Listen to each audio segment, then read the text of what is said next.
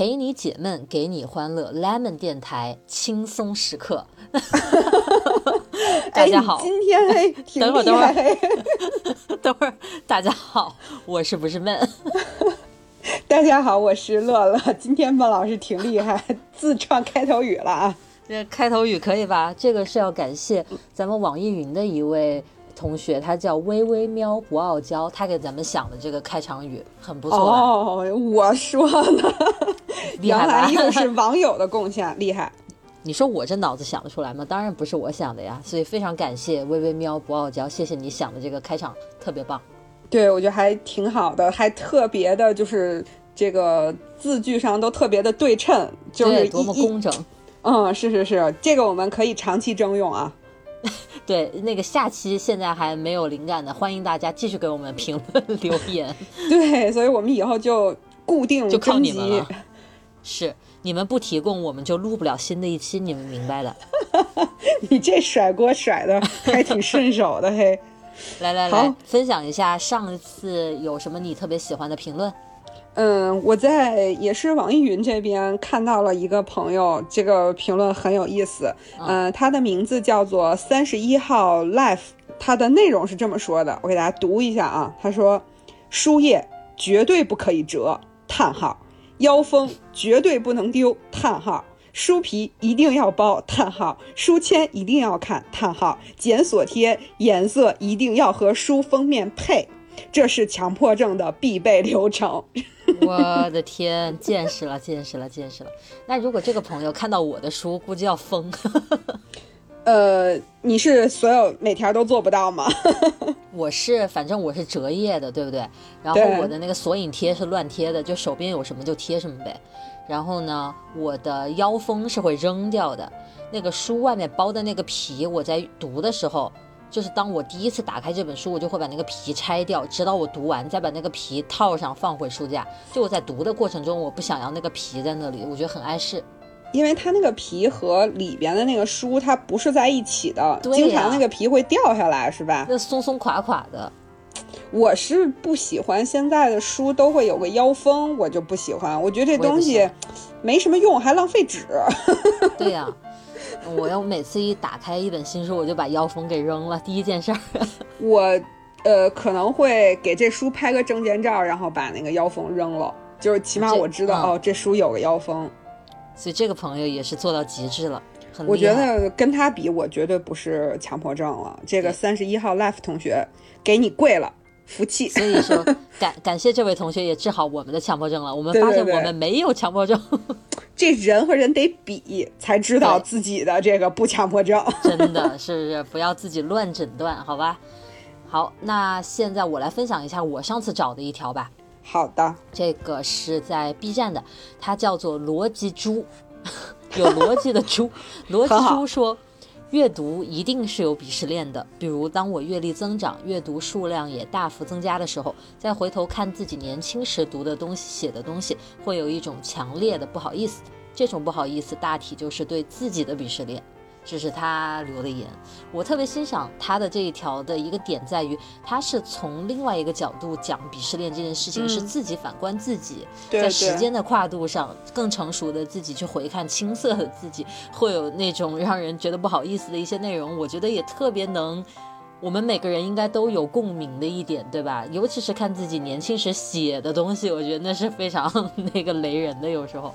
真是真是，就是这这个事儿，可能不仅仅在阅读和写的东西里面有，有的时候对自己的审美，你也会是。呃，我怎么以前买过这个东西？我当时咋想的，是吧？对，以前买的，比如说某个色号的口红，或者某个什么衣服之类的，对吧？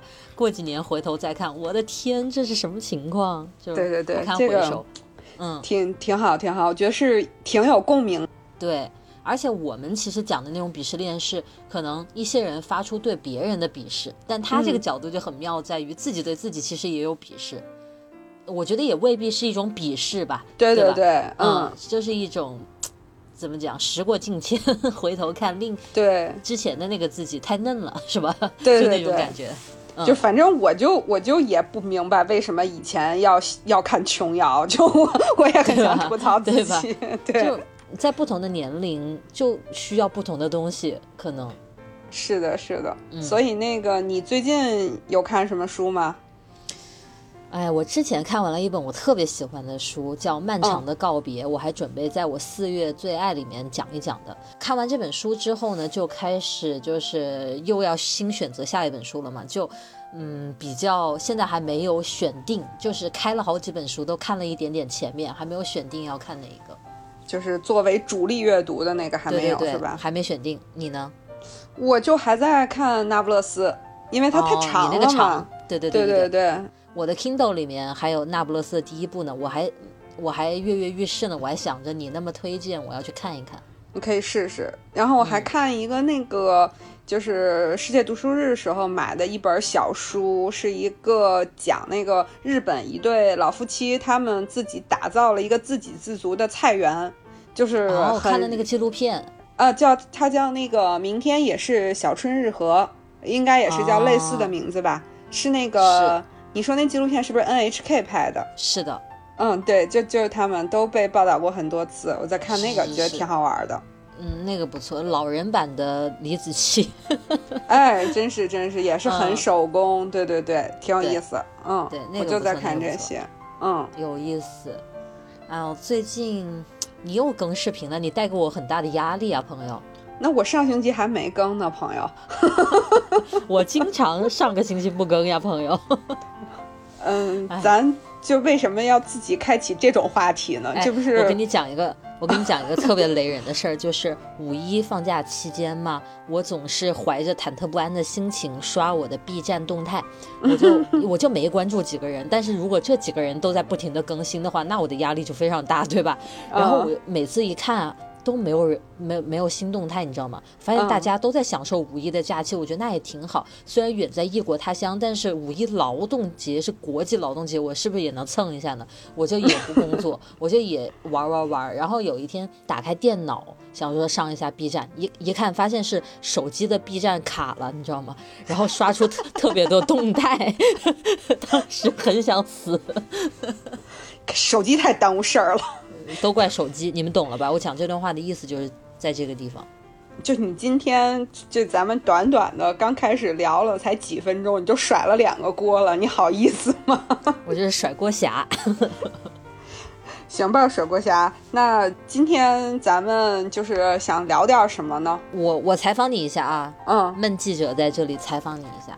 有很多同学给我们那个评论或者私信吧。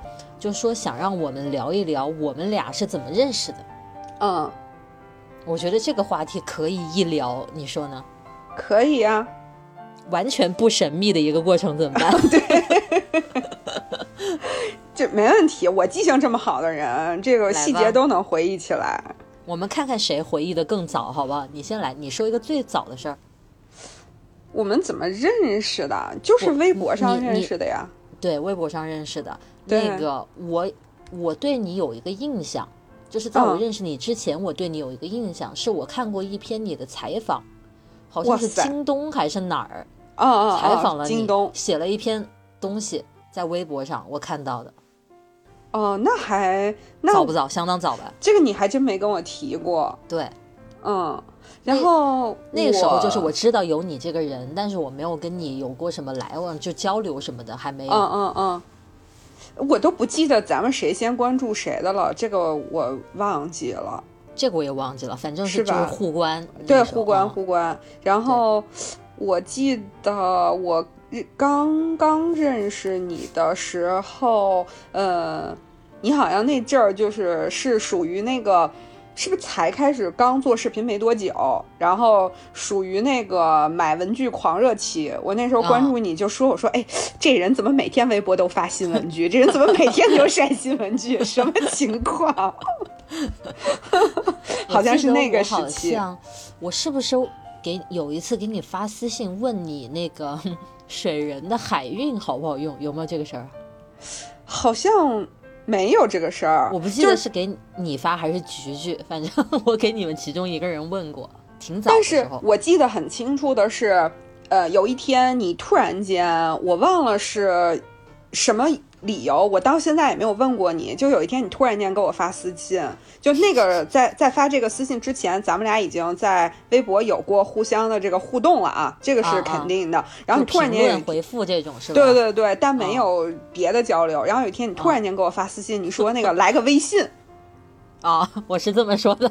啊，对，你说微信来一个，好，好像大概是是是是这么说的。嗯，我霸道总裁的形象深入人心了这一下。对对对对对，然后然后那时候好像还，呃，微信是不是就是文具的朋友？好像大家都还活跃在那个 QQ 上，是不是？是吧？QQ 群什么的。对对对，然后然后你突然就说来个微信，然后我也就很愉快的就来了个微信。啊，那我找你干嘛呢？没干嘛，就是加了个微信。对对对，就加了个微信，就是交友是吧？我不知道呀，所以我就今今天想到这个事儿就问你嘛。我也不，那我真不记得了这个，要不然神秘了。后来我在想，会不会就是主要呃发一些文具相关的，然后所以你就你就有了这个微信号？我我我不知道，我至今就只有一个微信号。哎，那那挺奇怪的，反正就是某一天特别突然，然后你就跟我说来个微信，然后就加了，那就是看上你了呗，这么哎呦我的天哪！哎，你看走到现在了吧？哦，原来是还有这回事儿，我都忘了。啊，你都忘了是吧？啊，我真是渣男！天哪，这是这样开始的哦。渣男本渣，太可怕了。反正我记得。一开始，因为咱们不是还有一些群吗？就是一些小的一些群，一般大家一开始都是在群里聊天。我们后来是怎么变得我们私下关系很好的呢？从那个大家都一起在群聊，然后我们是怎么单独聊起来的？嗯，会不会是因为就是互相帮带东西吧？好像啊，互相帮着买东西，那应该就是我请你帮我买吧。还有啥互相啊？新西兰有啥啊？主要是应该主要是我我们可能每个人都会稍微帮你带点什么东西，然后呢，可能呃就问问要不要寄给你啊，然后就不需要在群里面聊的一些话，然后就慢慢哎对，就私聊，然后慢慢就聊起来了。嗯，可能，所以说起来就是很普通的 过程啊。嗯，但是中间其实是有一个比较明确的事件，就其实我们原来在电台里也跟大家提过嘛，就是当时有一个事情很困扰你，然后呢，其实也挺困扰我的，就是我们俩，但是我们俩都没捅破，就是我们俩私下没聊过，对，都各自在内心被困扰。对，然后我们后来就呃，在几次的聊天里就开始围绕着这个话题，我感觉那个时候就是在外外围转圈圈，是不是？就试探试探对方的态度，因为如果对方跟你态度不一样，你提这个事儿就不太好。对对，就是就属于那种你明明知道人家对这个不感兴趣，跟你价值观也不一样，你还非要说，那不就话不投机半句多吗？我们都是那种很怕给别人带来麻烦的那种嘛，对。这种东西，对吧？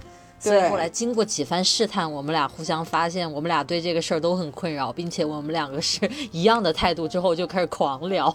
对对对对，这个其实真正的那个，我觉得是不是交朋友都会有那么一个点。就是说，两个人可能需要什么一个机会，或者一个机遇，一个事件，让两个人对某些事情的共鸣感一下子变强之后，然后才有可能就是更加的亲密，然后交流的更多，是是不是会这样的一个过程？会有那么几个质的飞跃吧，要不然大家就差不多就是一个那种普通的熟人嘛，就不会再进一步。嗯，对，所以看我们两个这个。认识的过程就是一个，呃，很普通的二次元网友勾搭成奸的过程。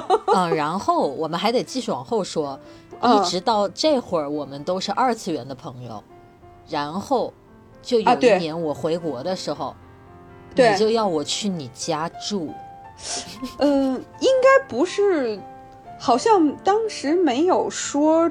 一定住吧，就是就去北京玩，反正哎，对，就问你要不要来玩儿啊？对，嗯，对，然后我就入住了你的文具房间。对，然后你就说那就来，然后我就说那你就住我家。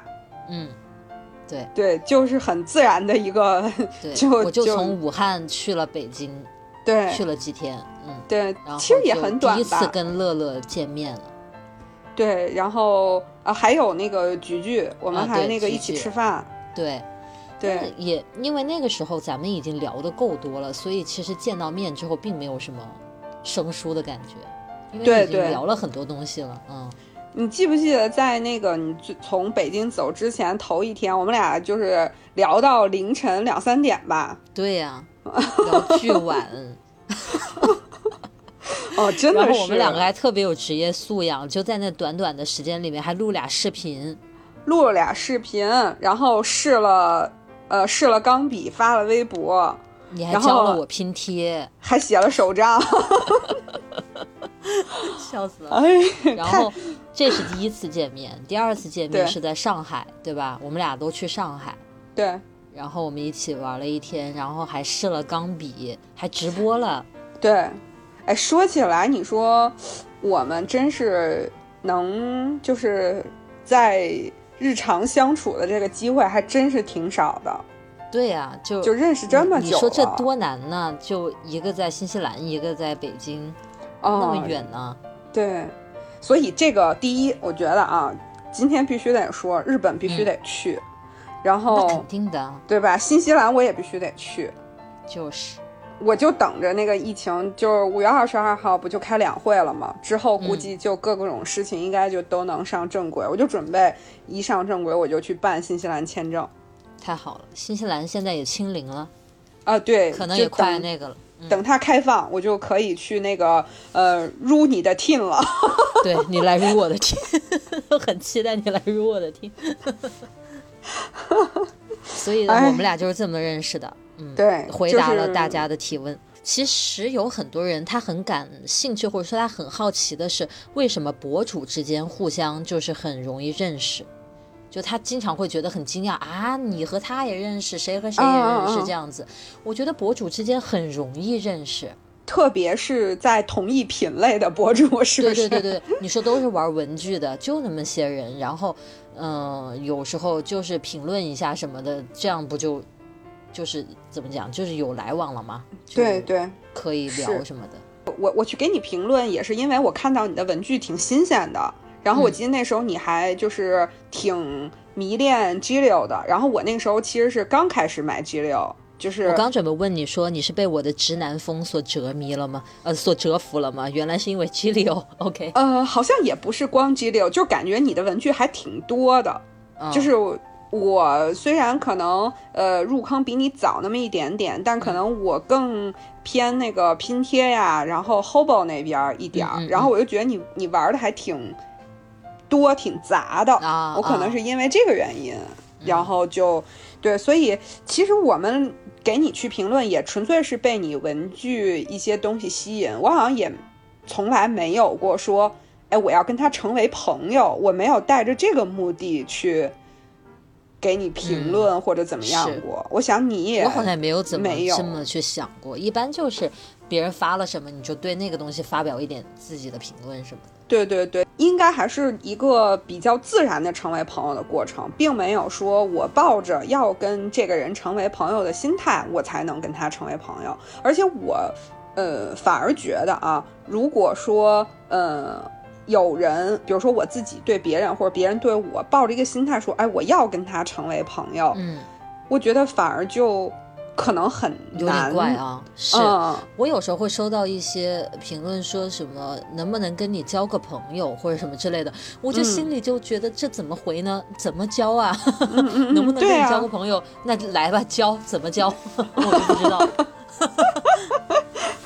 就。交换文具，然后或者怎么样，好像，嗯，我觉得我们那时候交换文具也是就顺其自然的一件事情，是吧？就呃，比如说我会看到什么时候就想说你可能也会喜欢，然后呢就买一点，然后就积少成多，然后可能就找个什么理由，比如说什么圣诞节啊、什么节什么的，就顺便送给你了，好像就是这样的一个很很自然的过程。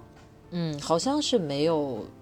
有的人他会有比较有目的性的话，他可能会说，是不是讨谁的开心这样子去，嗯，送一些东西。我们这个过程好像不太存在哈，就是自己都是在这个圈子里玩耍，所以就都喜欢那些东西嘛。对，所以我就在想，是不是其实二次元我们是二次元的朋友，然后在三次元里大家也都有自己的朋友，就是不是这个交朋友的过程其实是一样的，就是都是一个大家聊得来，大家对一些事情有了共鸣，然后我们就自然而然的成了很好的朋友。我觉得相似点非常多，但是你要说它有不同，它肯定也有不同。从某种程度上来说，在网上二次元上，可能某种程度的上来说更容易交朋友，因为你们互相不会看到，就少了很多 judge，对吧？比如说我在现实生活中，我看到一个人，他才初中，那我觉得我们年龄差这么多，怎么怎么聊得来呢？但是也许在网上，我们都喜欢文具，我们也看不到对方，也不知道对方是什么样的人，那还不就聊起来了吗？就是有可能。这样一个距离反而还蛮容易成朋友的，就是可以说二次元是不是对于嗯一些外在因素的那种限制会更少？就可能纯粹是呃由同号发展成为的朋友，由什么一个什么小的因素发展成为的朋友。而且你觉不觉得在网上去找一个人说话，去跟一个人发个私信或者评论什么的，他的心理心理是没什么障碍的嘛？不就是打一行字？但是你在现实生活中，你要走到一个人面前去跟他讲话，有时候还是有一点心理压力的。不需要跟人去面对，就是可能社交压力要小很多。在网上，我跟你说一个搞笑的事儿，之前那个国誉在上海办展嘛。然后我当时在现场，我就是我在现场拍一点照片什么的吧。然后呢，我就收到微博私信，就有人就说我也在现场，我好像看到你了，我好激动，但是我又不敢来找你 什么的。然后我还鼓励他，我说你来呀，来找我。对呀，我就在这儿，一会儿我就走了，你来不来？然后后来他他就来了。可能是，也有可能是他怕打扰你，然后也有可能是，反正种种的因素吧。就是你说的那个，好像面对面的时候反而可能有点太 real 了，是吧？对对对，哎，我不知道会不会有那种，就是大家就永远停留在二次元，一辈子的朋友，永远停留在二次元，从来没有会呀，应该会，应该也应该会有吧？我觉得会有，哎，尤其像以后往人工智能方向走，可能就。很多机器人朋友吧，嗯，就是我，反正就是朋友，我还没有接触过。就刚才问了你这个问题之后，我就想到同事以前是有，因为就是我以前就是大公司嘛，然后这人实在太多，然后分散在不同不同的城市，真的有人就是合作了好多年，大家合作特别顺畅，然后但。比如说那时候我们在新疆有一些代理公司，然后跟他那边的老板就是经常在网上一起处理事情，但从来没有见过，直到我离职都没有见过。但是大家一起合作的非常顺畅。是，我觉得肯定会有的这种朋友。嗯，就是也还可可能随着互联网发展，感觉这种东西还蛮有意思，可能会越来越多。对，对对对，嗯，我觉得还挺有意思的。现在还有。二次元的朋友又有三次元的朋友，感觉比以前的人那个范围要广好多。在三次元里，你自己是个朋友很多的人吗？不是，我不觉得我是一个很难交朋友的人，但是我就是一个，在我你要问我，就是被我认为是朋友的人，我就觉得不多。我好像也会有这种心态，就是同学、同事，就是我会很清晰的去归纳出这样的一些关系，就是能称之为朋友的，可能真的不是太多。就那么，你是不是也会这么去？对。就是，尤其是现在，你又经历了上学呀，小学、中学、大学什么的，又经历了工作啊，这一路走来，那有很多人，当你们走同一段路的时候，你们是朋友，然后随着时间，你们又走开了，就，就对吧？每个阶段又有每个阶段当时的朋友，然后你要我现在回头来看的话，一直保持下来，能不管自己身在哪里，能突破这个状态的朋友，那真真的就不多。凤毛麟角是吧？真的就真的不多，真就那么一两个、两三个。是的，我觉得真的就是这样。嗯，所以就你刚才说的这个，你说大家都是走一段路，就是这个事儿。嗯，我还挺想就是说两句，因为我以前特别在这件事儿上有一个类似于心结一样，我总觉得就是说大家当时有那么强烈的共鸣感，那么。亲密，然后那么近，然后一起做了那么多值得回忆的事情，不知道是从什么时候开始，就是可能也不知道是什么时候，是呃也不知道是什么原因，就是感觉好像你跟这个人就不怎么联系了，然后慢慢的就彻底不联系了，然后等再过一段时间，你就发现，就好像也不是说你主故意的主动的不去联系他啊，是是是。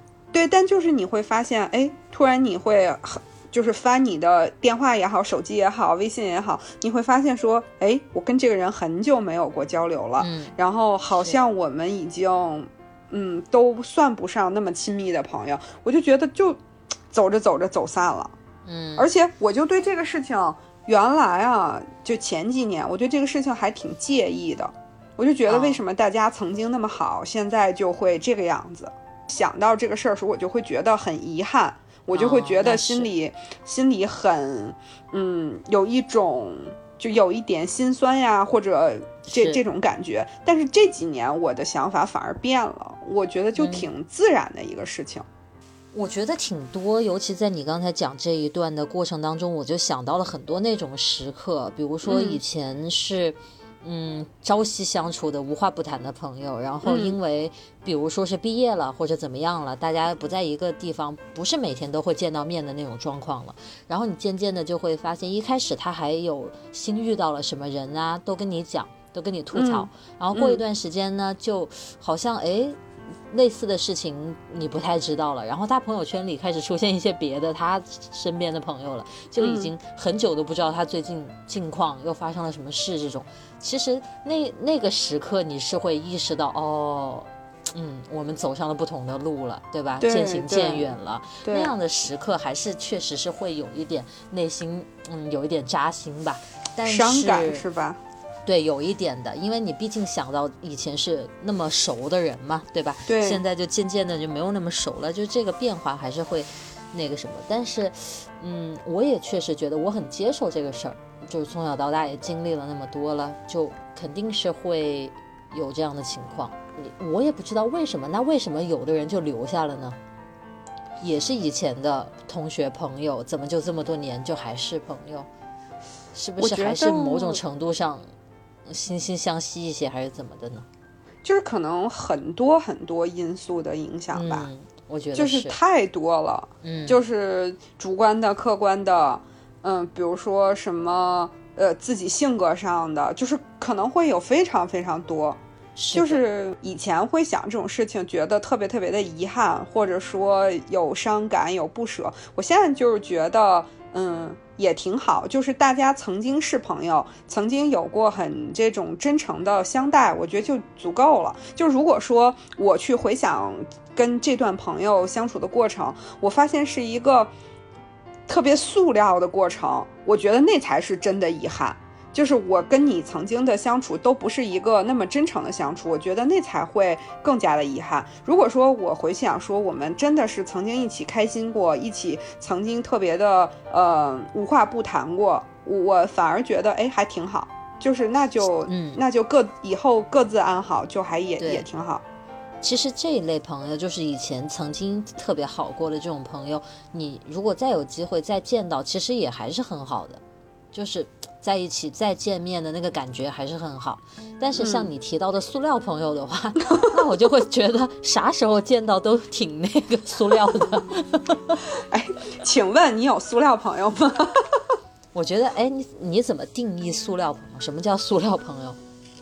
塑料朋友，我觉得就是属于相对来说比较表面一点吧。嗯，就是大家可能谈论的更多的事情、话题，包括说互相关心的这个点，都在比较，我不知道这么说合适不合适啊。就是反正我是这么想，就可能会在一些比较呃表面的问题上，可能说我们很难就一个东西说无话不谈的一直聊下去。我觉得有点像一个就是必须社交的人吧。就是说，你必须得跟他有社交，不社交又不行。嗯，我觉得有点像同事那种感觉吧，对不对？你就是有点类似，有一点维持一个比较好的相处的模式。虽然你知道你们俩都未必合得来那种。对，可能我们对我在很多的一些事情上没有什么太多的共鸣，但是大家又机缘巧合，就是呃认识了，熟悉了。嗯，就是又所以我觉得塑料朋友和那种还不太熟的朋友还是不同的，对不对？不太熟就是真的，你也不知道他喜欢什么，我也不知道你关注什么，我觉得就是不太不太熟，就是还没有去更多的了解他。而塑料朋友是了解了一定之后，发现其实未必你们很合哎，对对对，就是包括各种各样喜欢的东西啊、价值观呀什么的，嗯。但是表面上又那个互相保持友好礼貌，然后或者互吹一下这种，那肯定有塑料朋友啊。那有时候。你说都已经跟别人互关了，他发个东西你点个赞，这种你也内心也没有说觉得多赞，但是你又觉得是互关的，然后那你就点个赞，你说这种算不算塑料朋友？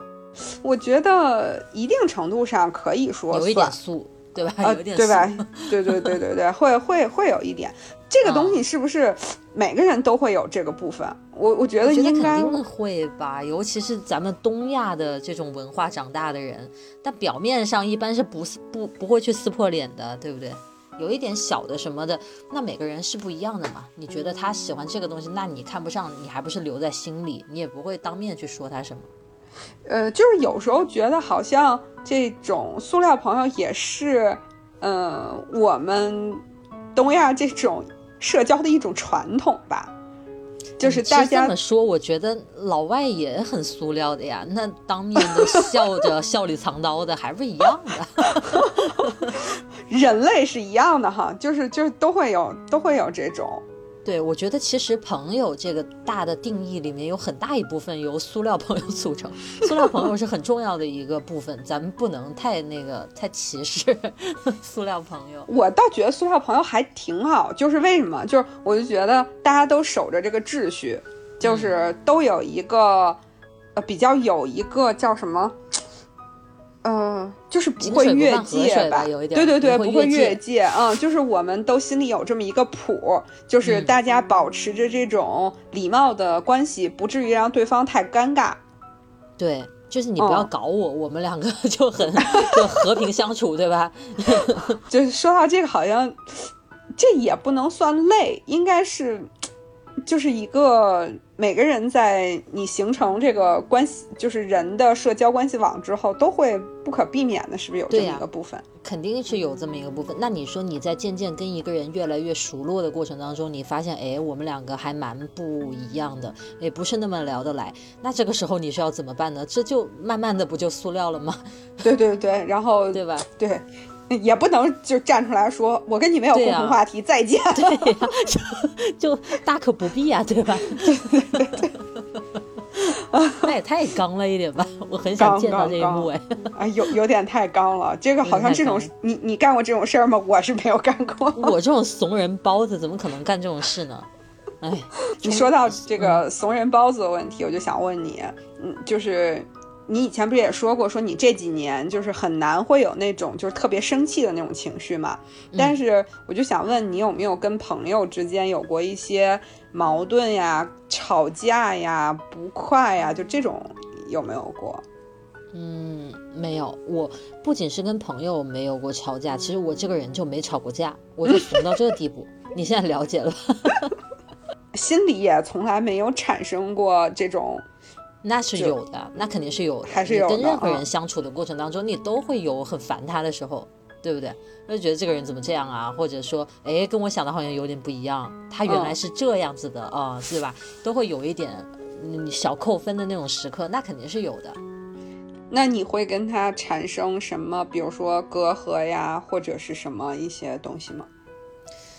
嗯，其实你这么讲的话，我想到，比如说我会有很好的朋友，然后他有跟我讲过一些他对我的看法或者怎么样的，他对我的一些行为的解读，然后会让我觉得啊，那你有点误解我了，或者你说的这个话有点伤到我了，什么之类的，我可能会跟他解释一下，但是我的内心里其实多少还是有个印子的，我觉得，就是记住了，是吗？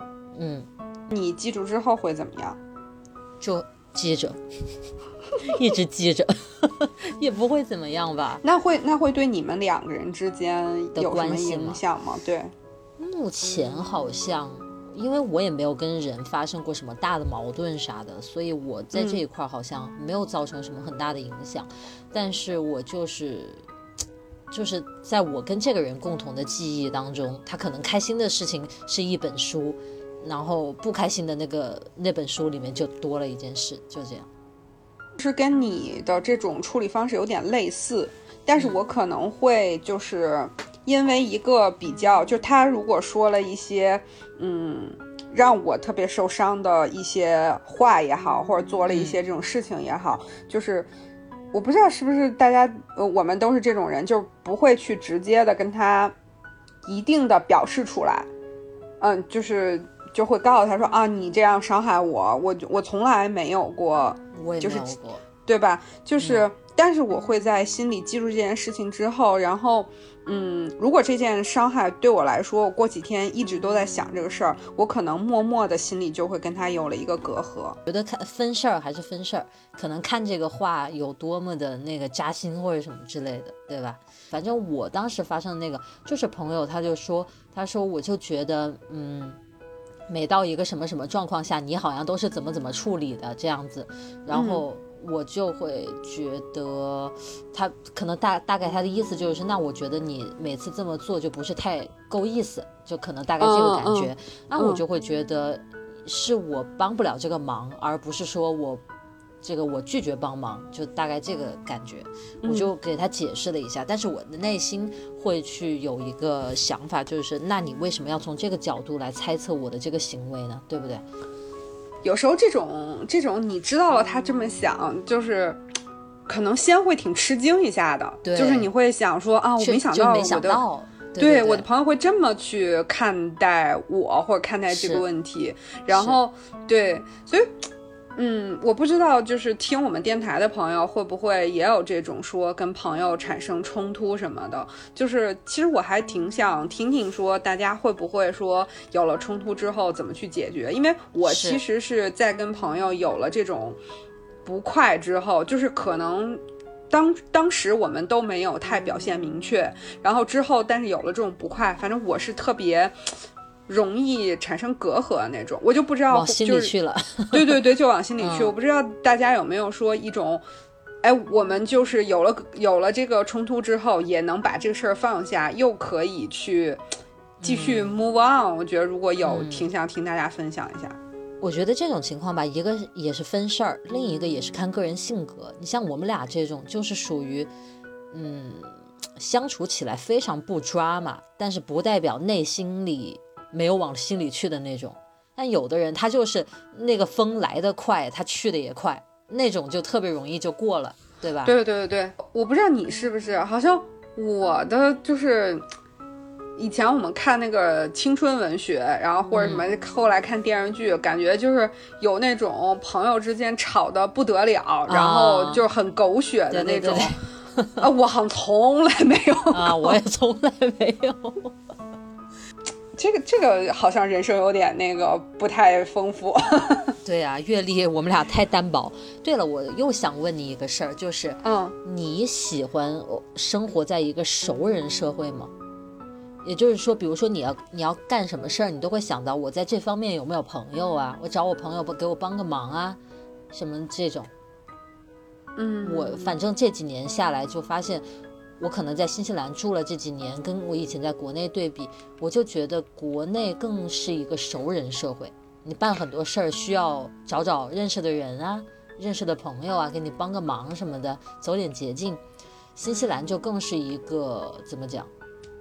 嗯，按规章办事儿。这个话说的好像显得国内不按规章办事儿一样，但是我就那个意思，大家应该明白吧？嗯，就是我就发现我更适合这种社会。就是该怎么做就怎么做，我也不想走那个捷径，然后我该出付出什么东西我都付出，因为我是一个很难开口让人帮忙的人，所以我就特别倾向于这种。但是我会发现，我有一些朋友，尤其是他是那种社交能力特别强，有巨多朋友，说到啥都有朋友的那些人，他会特别倾向于生活在一个朋友的社会、熟人的社会。就一说到要买一个什么，哎，我有个朋友是卖这个的，我就找他，因为我信任他。那网上的那些人我都不认识，对吧？他就是那样一个逻辑，我就会觉得还真特别不一样。我是那种，如果我想做一个什么事情，我会先尝试自己去做，就先不会去依靠，呃，不管是朋友啊、什么同事、家人，先不会。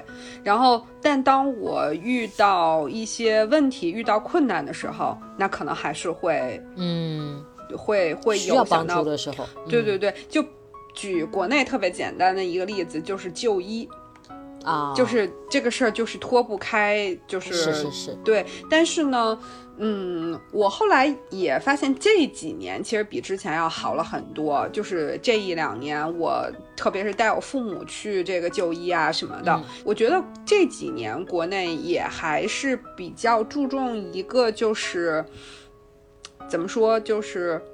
大家能够更公开透明的去了解这个信息，我觉得这几年还是好多了。是是是，就是特别是你知道国国内会有那种，哎，就我们也不是吐槽什么啊，就是就是一种现实，就是好多的一些机关呀、单位呀，就是好多事儿，如果我觉得可能也是整个环境的影响，就是不去寻找这种熟人关系的话，真的有些办事儿，对，就特别难办事儿。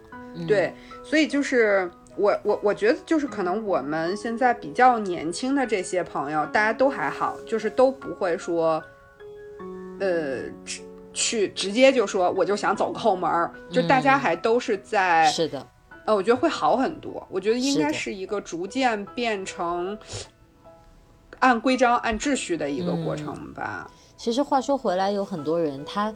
形成的那样一个惯性的思维，比如说要办什么事儿就先找熟人的这个思维，他多少也是以前吃过这个亏，对吧？对，他自己想去办，办不成啊，花了时间花了钱也办不成。对，是这样。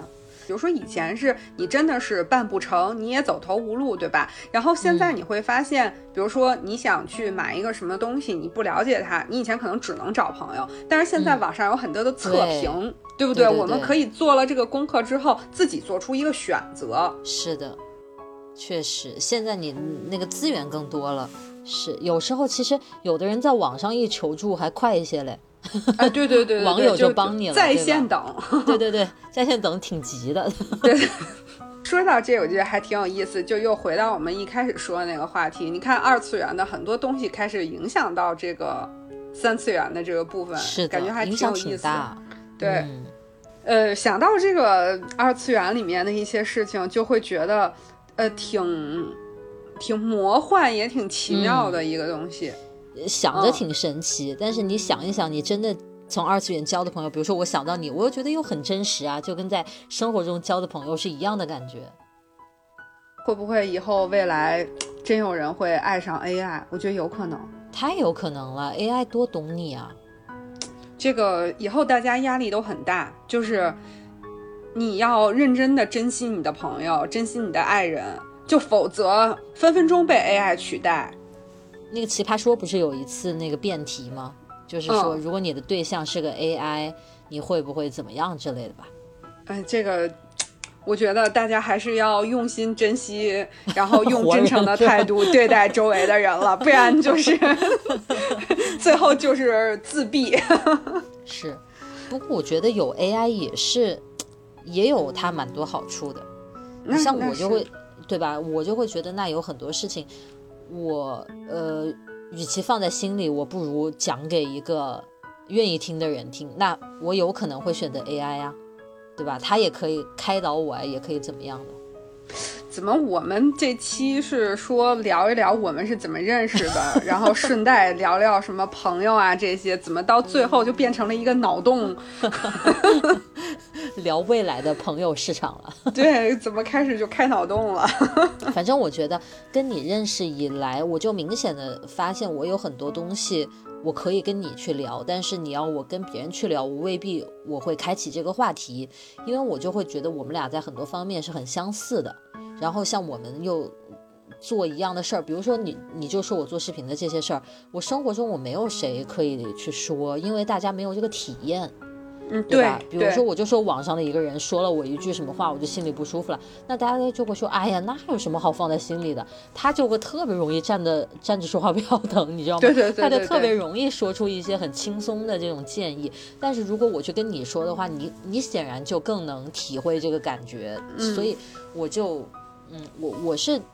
反正我们俩这个变熟的过程是第一次让我知道，原来二次元就是你不用每天见到的朋友是可以那么就是可以说很多知心的一些话呀，是可以关系很好的。如果这么说起来，你好像也是我就是二次元交往最停停停停停，不不能不能再说了，不能再说了，你的后宫都满了，你这说这个话 太惹大事儿了，我跟你说。没事儿，这叫什么？就是呃，待我再次开启后宫抽选的时候，大家还是都有机会的嘛。那不都来跟我竞争的是吗？没有没有，你已经上那个殿堂了。殿堂殿堂殿堂。对对对，位置不可动摇。你这个心放肚子里，就是可能未来能取代你的只有 AI 了。还是有一点潜在的威胁，是吧？我前两天我们不是呃，咱们俩好像是聊什么啊？聊日本那个话题的时候，不就说挺你不说还挺想去日本住的嘛？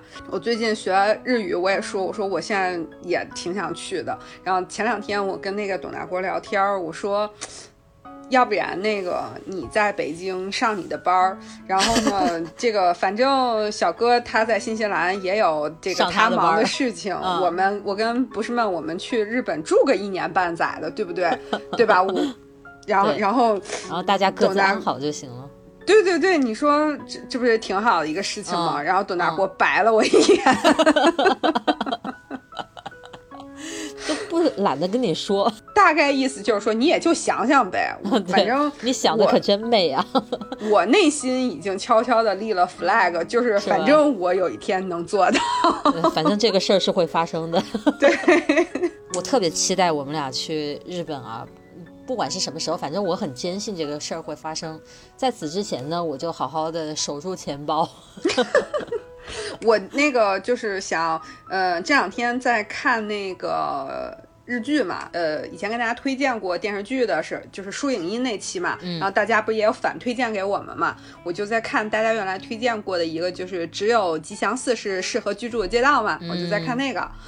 哇！我看到那个东京那些地方，我就想，哎，我们俩下次去，我就想，我跟 不是们去的时候，我们要去吃这个。我今天早上看了一集，是他们吃那个，就是呃烧烤嘛，就那些那个串儿串串，然后喝那个，对，喝那个气泡酒，对，然后就说，哎，我说这地方我记下来，到时候跟闷闷得去。你知道我现在想去日本到什么程度吗？就是我在油管上搜到了别人那种，就是在东京随便哪个地方，他就在外面走，他就在外面一直走路，然后他就录他眼前看到的东西，然后一个半小时就是那种白噪音嘛，街上的一些声音，然后我就看那个，我看的我觉得好好看，你知道吗？我真的病了。你那个笔记做好啊，我就靠你了。然后日语你也好好的背，每天好好的学，多花点时间，该背的背，对不对？那个该呃朗读的朗读，好不好？我就只要会一个一句话就行了。这东西多少钱？是，其实今天聊这话题还挺轻松的，就是大家一直不都好奇说我们是怎么认识的吗？嗯，所以今天我们首先揭晓了这个。一点都不神秘的谜团，然后也各自 发表了一下对于这个朋友啊，不管是二次元的还是三次元的这样一些想法。其实总体来说就是两个好朋友在瞎聊吧，聊一点自己的这些小想法什么的。希望大家今天听得开心，也可以在评论里面跟我们分享你跟你的好朋友的事情。你在二次元有认识什么样的好朋友，或者说有发生过什么不开心的事情，也欢迎分享。对，而且我现在特爱看大家给我们的评论和留言，就是我觉得真的有一种就是，呃，我们好像在做一个电台直播，然后大家也参与了我们的聊天一样，就是感觉说到某个地方，大家就插进来了，然后他说的那个话我也很感兴趣，是，然后就是收到大家这些留言，看的就很开心。嗯，就显然柠檬电台不是只有两个人，是有很多很多很多的人。是的，是的。非常非常期待再次看到大家留言，那我们今天就到这儿吧。好，就这样喽，拜拜。嗯，拜拜。